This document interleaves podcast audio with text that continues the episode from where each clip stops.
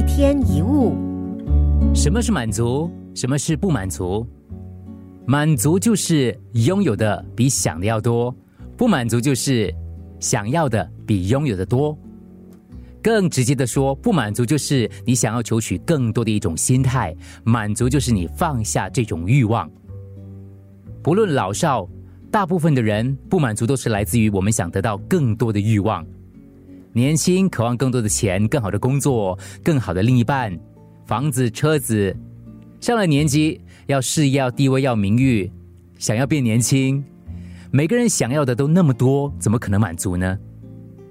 其实你已经拥有不少了，但你的心却不在已经拥有的东西上，你一直在找那些没有的。结果，你越去想自己欠缺的，就越沮丧，而越沮丧，就越会去想那些你没有的。于是你变得更不满，总觉得不足，这是没有尽头的。不幸的由来就在于看不见自己的幸运，不满的由来就是不知道自己早该满足了。如果你不觉得自己是幸运的，你又怎么感受到幸福呢？很难，对吗？如果你不知道满足，那么你又怎么可能对目前的生活满意呢？为什么你会认为自己应该要满足于自己的欲求呢？是谁规定的？